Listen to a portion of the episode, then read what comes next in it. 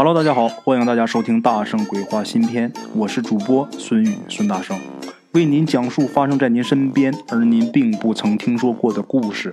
每天晚上，《大圣鬼话》与您不见不散。好了，各位会员老铁们，今天给大家录咱们七月份的第九集故事。今天给大家讲一个古时候的故事吧。啊，话说在古时候啊，有这么一个周庄，这周庄啊有这么一个杀猪匠，叫周三。是祖传三代杀猪，家资颇丰，啊，就这门手艺，家里边过得不错。晚年得子啊，那肯定是娇惯的不行啊。他很喜欢自己这个孩子，自己这个儿子，把儿子送到这个学堂里边，想让这个孩子考个功名啊。你说咱家三代都杀猪，也没什么出息，就想让自己孩子读书考一个功名，然后摆脱这个腥臭贱行。啊，那个时候是万般皆下品，唯有读书高啊！杀猪匠他这个愿望是挺好，但是可惜他这个儿子啊，周文生，他呢一看到这个书就头晕，在学堂里边就坐能有这么十分八分人就坐不住啊，如坐针毡呐。他性子啊也非常火爆，这个周文生啊，每天天净是惹是生非的，教书先生呢也管不了他。这周文生在学堂啊，到了十五岁，他连一个全唐诗都背不下来，都背不了。这一辈子估计连那个秀才的毛他都捞不着啊！这个杀猪匠周三呐，整天也是叹气，心想啊，你说咱们祖传三代都是杀猪的，虽然说想让孩子好，但是你说咱这基因可能也不对啊。那说咱基因不好就得认命嘛，也不是。这个周三他就想啊，我看看我儿子以后能干嘛吧。嗯，别最好是别让他干那个杀猪这行当。就这么的，怎么看呢？那找这个过去这个算命的、算卦的半仙给看吧。他就曾经啊，把他儿子的八字就给报给他们镇上啊，有那么一位非常有名的算命先生，想让这位先生啊看看自己家孩子有没有出息啊。这个半仙呢是狠狠的跟他要了一笔钱。这半仙说呀：“周三的儿子贵不可言，为什么跟你多要钱呢？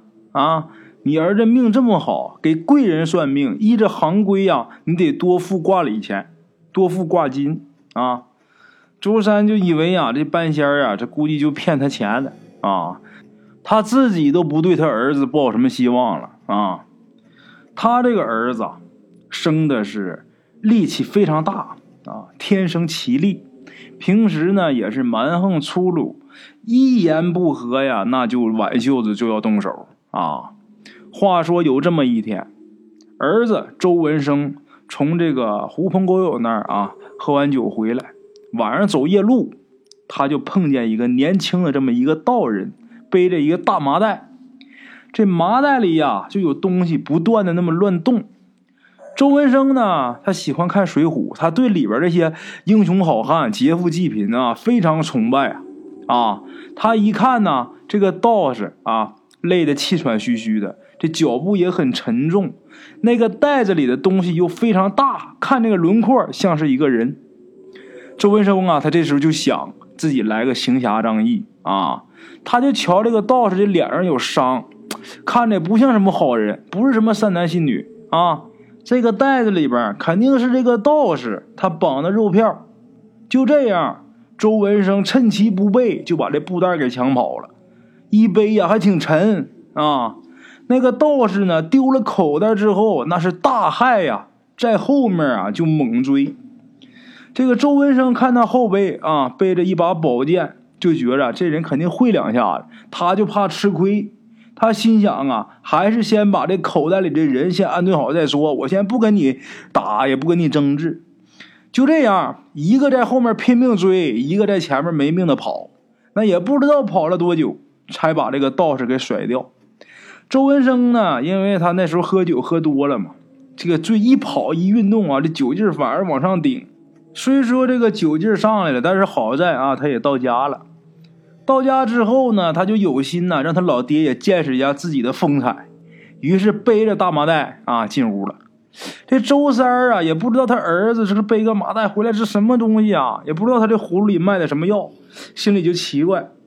这周文生啊，还有心卖弄一下啊，也不吭声，瞪个眼睛啊，笑。你看，你看看啊，你看着，我先不要说，把这大口袋放地上，冲他老爹神秘一笑，然后就把这袋子给打开了。这一打开，吓坏了。刚一打开，这袋子里就一股腥臭味儿啊，扑鼻而来呀！从里边就跳出一个巨大无比的蛤蟆。那蛤蟆能有多大啊？它那个大腿就比人的大腿还粗，那脑袋大的跟斗似的。这蛤蟆呀，会说话啊，吐人言。这蛤蟆就说了一声“谢过，来日再会”，然后这蛤蟆一跃而起，跳出院墙，消失不见了。这周三呐，大吃一惊啊，赶紧问自己儿子：“这怎么回事啊？”这个周文生是支支吾吾的把这个来龙去脉说了一遍啊，自己还直说呢：“这怎么蛤蟆人变蛤蟆了呢？”这周三一听儿子说完啊，一跺脚，一大巴掌就抡过去了，就骂他儿子啊：“你他妈黄嘴丫子都没退呢，你真糊涂啊！”啊，原文上写骂他儿子：“黄嘴小儿啊！”啊，你嫩呐，你糊涂啊！打完他儿子周三呐，就把这个袋子又打开，刚才抓蛤蟆这个袋子啊，这一打开里边啊有一把刀。周三把这个这把刀拿出来之后啊，这把刀啊见风就断，风一吹这刀就断了。这周文生就问他爹，就说爹，这刀怎么这么像你那把刀呢？周三叹口气说：“你呀，你呀。”你这几天不在家，在外面，你整天瞎混，一天也不干个正经事。这两天有一个小道长找我们来了，说隔壁王家庄有这么一姑娘被蛤蟆精夜夜猥亵骚扰啊，他要去抓这个蛤蟆，又怕斗不过他，然后特意啊跟我们借了我们周家祖传三代的这把杀猪刀，说这刀的煞气重，可以克制这个阴物，然后我就把这刀借给他了。那个道长啊，是为民除害呀！你倒好啊，你是为虎作伥啊！啊，周三自己摸着自己这把杀猪刀，心疼啊，用三倍了啊！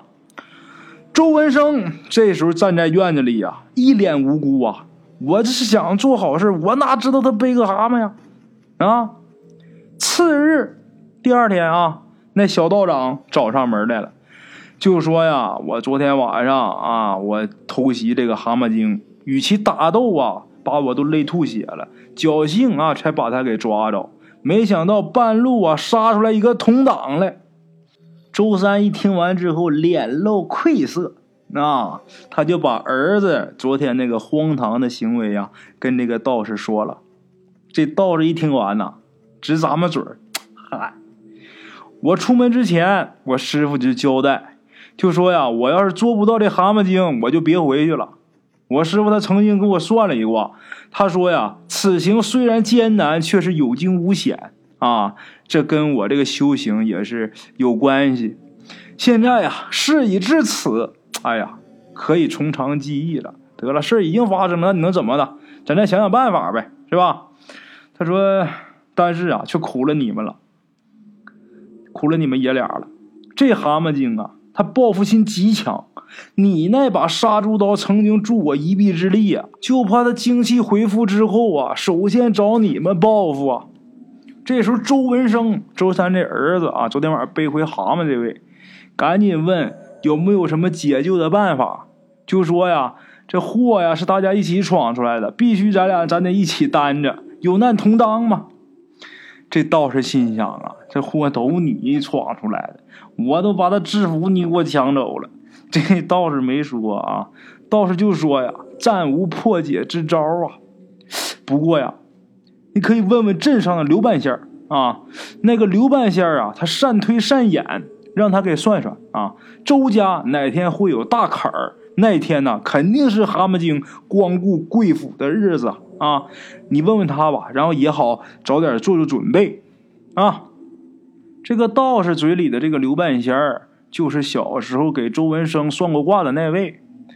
这个周三父父子知道这人呐，两个人一起去拜会这个刘半仙儿刘半仙呢，带着吃饭的家伙啊，特意来到这个杀猪匠的家里。来了之后是左手托罗盘，右手捻指，掐掐算算，走走停停，然后在院子里边啊，有这么一处地方停下了。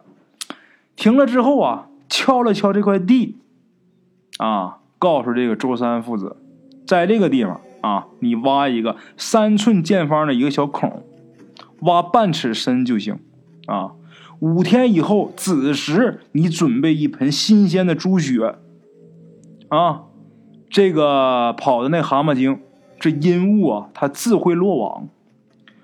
那一听完之后办吧，周三父子啊，再加上这道士，他仨人就按照这个人家半仙给说的办法，该挖坑挖坑啊，该该准备猪 准备猪，先喂着，等到五天以后子时好杀呀啊。简短截说，五天以后，那蛤蟆精啊，果然来了，看到这个小道人和周三父子都在。这蛤蟆挺高兴，呱呱大叫啊啊！霎时间是阴风扑面。这蛤蟆精啊，骂这小道人啊，骂这小道士，就说你个小牛鼻子，怎么小牛鼻子？牛鼻子老道嘛！你个小牛鼻子，那天晚上你暗算我啊！今天呢，我就让你化成脓水。说完之后，做事就要扑，但是啊，他忽然闻到一股奇香啊，奇香无比。原来呀，这屋里边堂屋里边放了一盆猪血，蛤蟆精血盆大口这一张，就跟长鲸吸水似的啊！那猪血呀就被他生生的给吸到嘴里边了。但是几乎同时，从这个院子里边啊，也不知道从哪飞出来这么一个长条的这么一东西啊！本来呀，这东西是奔着这盆猪血去的，半路呢改了道了。也被这蛤蟆精给吸到肚子里边。这蛤蟆精吞食一盆猪血之后啊，就猛的啊扑在地面。大伙儿赶紧连躲带闪呐，就怕他扑过来呀，是吧？这么大一妖精，你先别说他是妖精，你就这么一堆肉压身上，那也受不了啊。以为他要扑过来，但是啊，这会儿这蛤蟆精在地上啊，就不停的那么打滚啊，翻滚，呱呱乱叫。后腿一蹬啊，他想跑，这时候的蛤蟆精，但是啊，后力不足，他想往墙外跳，没跳出去，直接就压在这个墙上了啊，担这个墙上了。过了一会儿啊，这蛤蟆精挣扎了几下，跌入院内，死了。啊，他从墙上掉下来之后，大伙看见从这个蛤蟆精眼睛里边钻出一条啊，两尺多长的蜈蚣。原来刚才啊，它吸进肚子里边的就是这东西。刚才不是说有一长条的东西吗？这个蛤蟆啊，毒蛇虽然是剧毒无比，但是这些东西它最怕蜈蚣啊，就是成了精了，它也害怕。何况啊，这么大的蜈蚣啊啊！后来呀，大伙儿问这个半仙儿，才知道啊，这蜈蚣，这个蜈蚣的寿命没有一百也有八十了。平时啊，是躲在这个杀猪匠他们家的院子里边。这个杀猪匠每次啊，他都是在同一个地方杀猪，这猪血呀就渗到这个土里边，恰好呢透过一节这个空心竹，然后渗到这个蜈蚣窝里边。这蜈蚣吃猪血呀，吃了很多年，寿命啊也就长了。它这个毒性极强，因为呢它没有心窍，它不能成精。正因为他没成精，所以说这小道人还有那个蛤蟆精都没有察觉到他的存在。刘半仙儿靠着阴阳五行算出了这条蜈蚣的来历，于是啊，让大伙挖了一个洞，让这个偷食多年猪血的蜈蚣啊透透气。这个蜈蚣啊，他闻到这个猪血的香味了啊，情难自禁呐，飞身过去啊，过去吃这猪血，却不料被这个蛤蟆精吸到肚子里边。大怒之下，在蛤蟆精的肚子里边是横冲直撞，最后破体而出。啊，很多年以后，长毛怪作乱，周文生和小道人并肩平腰啊，最后这个周文生也是成了如假包换、顶天立地的好汉了。这个家乡啊，还有人为他建庙立传啊，这就是后面一个很长的一个故事，有机会再给大家讲一讲啊。好了啊。咱们今天的故事啊，先到这儿啊，感谢各位老铁的收听，咱们明天继续。OK，各位老铁们啊，咱们今天的故事呢，先到这里。感谢各位好朋友的收听啊！我的投稿微信是幺八七九四四四二零一五，欢迎各位好朋友加我的微信，点赞、转发、评论。今天呢，故事先到这儿，咱们明天同一时间不见不散。